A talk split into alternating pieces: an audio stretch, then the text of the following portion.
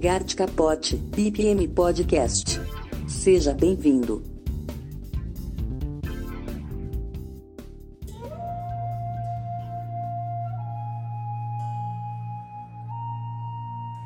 No episódio de hoje, vamos entender três movimentos fundamentais para profissionais e empresas e perceber melhor como podemos vencer os desafios atuais provocados pela pandemia. Ouça agora as dicas do Gart e entenda muito mais. Um ótimo episódio para você e eu volto ao final. Até já!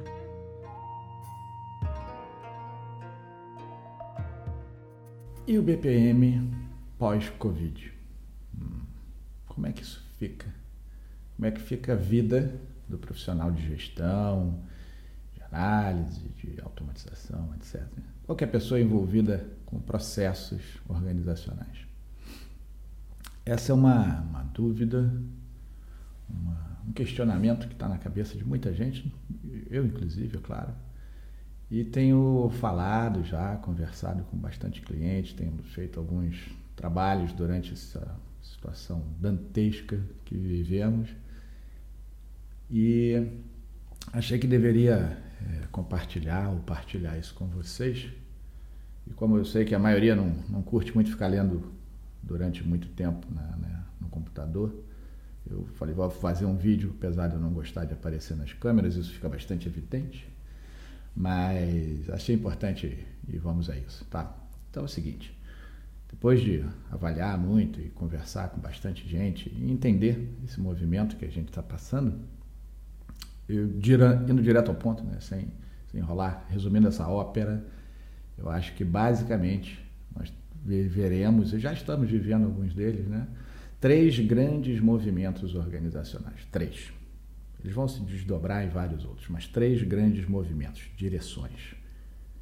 E o movimento um, né, esse primeiro, não tem como fugir disso. Não, não, não é possível, queira você ou não. Mas nós vamos viver um momento imediato. Já, quem já não está fazendo vai começar a fazer muito em breve, talvez próximo mês. É, um grande esforço organizacional de identificação de desperdícios, dos mais variados. Vou explicar um pouquinho melhor. A gente precisa já, já deveríamos ter feito isso, mas tudo bem, não fizemos, né? as empresas nós precisamos urgente dessas iniciativas de revisão dos processos, mas com o objetivo claro de encontrar e eliminar desperdícios.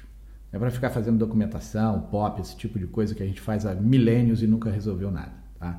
É hora de finalmente os gestores, os líderes, os profissionais da área também aceitarem isso. Vamos, vamos direto ao ponto. Né? Então, não é apenas para ficar identificando desperdício material tradicional, né, os mais tangíveis, mas principalmente hoje os desperdícios digitais procedurais, né? ou seja, aqueles trabalhos que não, nunca trouxeram valor, nunca adicionaram valor, nunca deixaram ninguém feliz por fazer, mas estavam lá, nunca foram tirados.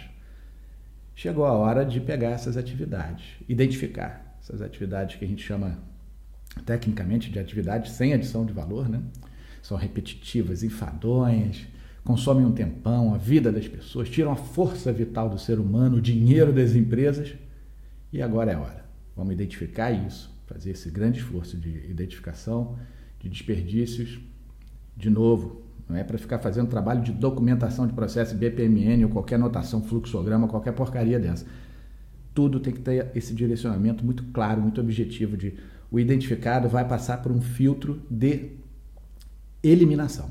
Só vão ficar as atividades que são realmente necessárias, adicionam algum valor, ajudam a organização a entregar o que é preciso para o cliente. Tá? Então, esse primeiro movimento, o movimento de identificação de desperdícios, ele vai varrer, ele vai questionar trabalho, função, organograma, hierarquia, aquelas alçadas de aprovação sem fim, assinaturas, documentos mil que ninguém nem sabe por que, que alguém tem que assinar aquilo ou qual utilidade.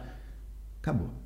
E o pessoal trabalhando em casa, né, praticamente todos que atuam nessa área né, de processos, etc., e gestores, líderes de empresa, ficou muito claro. Acho que agora não precisa mais convencer ninguém da quantidade de porcaria inútil que as empresas faziam e ainda fazem e não adicionam valor, só envolvem pessoas, custos, trabalhos.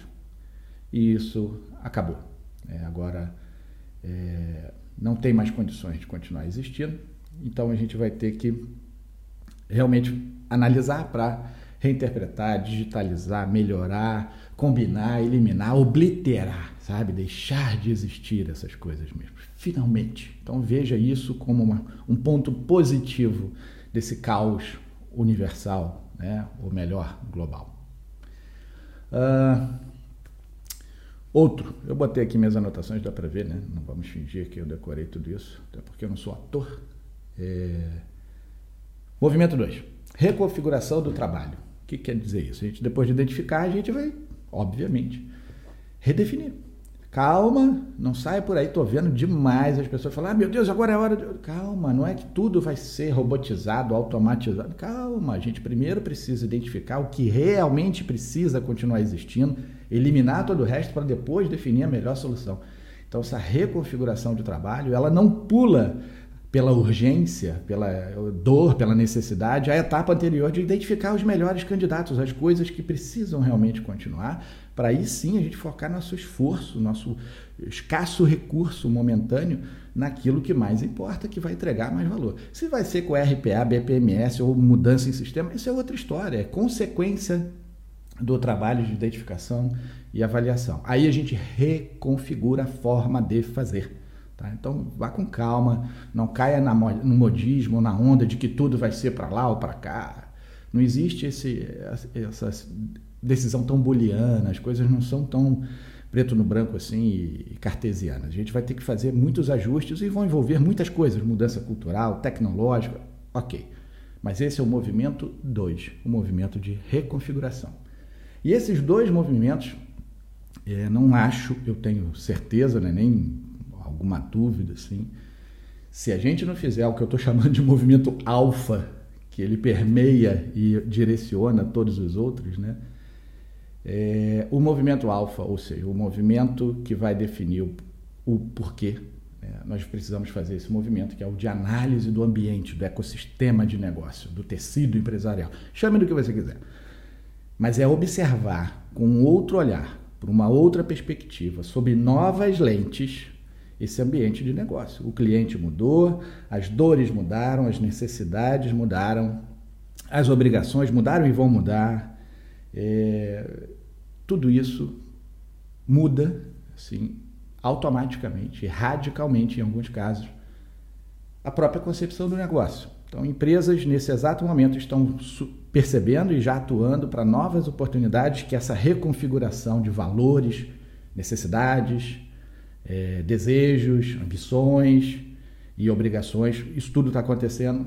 Várias empresas já estão identificando ali oportunidades ou ajustes em produtos, serviços para oferecer para os clientes sob esse novo guarda-chuva ou essa, essa, nova orientação de valores, necessidades, desejos e obrigações. Tá? Então, o movimento alfa não deixe de fazê-lo. Nós não podemos, né? nem não deixe você, nós não podemos permitir que a identificação de, de, trabalho, a eliminação de desperdício e a reconfiguração desse trabalho para uma forma mais digital ou não, não tenha passado por, esse, por essa avaliação transversal do negócio.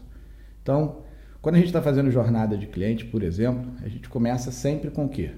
Com melhor, o melhor entendimento do, do cliente. Né? A gente pega o público-alvo, a base de clientes, esse tipo de coisa, para chegar, tentar chegar ali quase sempre que possível numa definição, numa percepção mais empática sobre a persona do cliente, seus, suas necessidades, né? torná-lo mais humano. Né?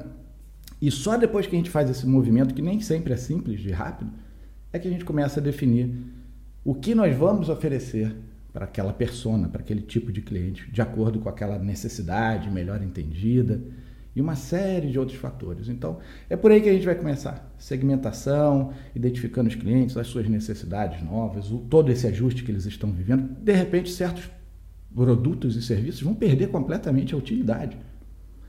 E outros vão surgir. Não quer dizer que as coisas vão simplesmente evaporar. Elas vão criar novas lacunas e a gente precisa identificar no mercado essa transformação de comportamento para produzir o que é importante para os nossos clientes. Tá? Então, Basicamente, nesse movimento teremos ali, no alfa, né, que eu estou falando, desejo ou necessidade do cliente, obrigação, esse tipo de coisa, como um primeiro, uma primeira dimensão. Né? Ou seja, três dimensões dentro desse mesmo movimento de avaliação do mercado como um todo. Aderência ao desejo, essa necessidade ou obrigação do cliente. Uma outra dimensão importantíssima que a gente tem que sempre conjugar: viabilidade financeira, tanto para o cliente quanto para a organização, porque senão não adianta nada.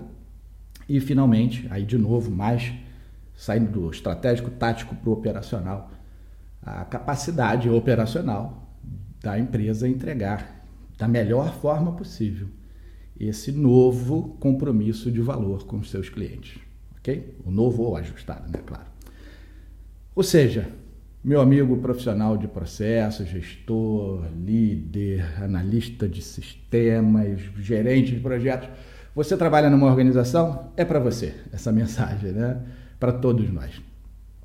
Agora é a hora, a gente tem que pegar e transformar esse limão na limonada, essa, esse jargão que faz todo sentido nesse momento. É a hora da gente aplicar tudo aquilo que a gente fala há 20, 30 anos e tenta fazer e nunca tem tempo. Não, agora não está, sempre foi assim. Acabou, acabou não foi por amor, não conseguimos fazer o que a gente já prega em BPM, uma série de outras disciplinas há muito tempo, não foi por amor, não conseguimos fazer o que poderia, o que gostaríamos por amor. Agora, Covid está aí, a pandemia, o mundo mudou e vai ser então por dor ou terror. Terror de sofrer a dor ou porque já está sentindo a dor. Então, vamos juntos não é fácil, não é simples, não está gostoso, as pessoas não estão tranquilas. Beleza, não quero ficar falando disso porque todo mundo está vivendo esse negócio. Não é uma questão de ser distante do problema. Não, é que é um problema comum. Então, vamos focar a partir de agora. Já existe aqui na Europa e no Brasil, já estou vendo também alguns movimentos aí de orientação para quando vamos começar a desbloquear as coisas e tentar voltar numa normalidade. Então, vamos juntos. E se prepara. Eu acho que nos próximos meses, se já não nesse maio agora que entra, né, a gente vai ser bastante exigido em todos os sentidos, né, financeiramente, na capacidade de trabalho, em ideias, em maleabilidade, não seja tão, né, é, preso a, a própria ideia de solução ou a sua própria abordagem. Permita um pouco mais de, de permeabilidade de ideias e, e abordagens porque isso pode ser, no final das contas, um lado positivo para questões mais profissionais, que essa situação toda de pandemia, de corona e essas coisas que a gente já não aguenta mais ouvir, né? Ok? Então vamos juntos e em breve eu tento trazer mais uns vídeos. Eu não curto muito, eu sou de uma geração que não está acostumada a ficar fazendo isso.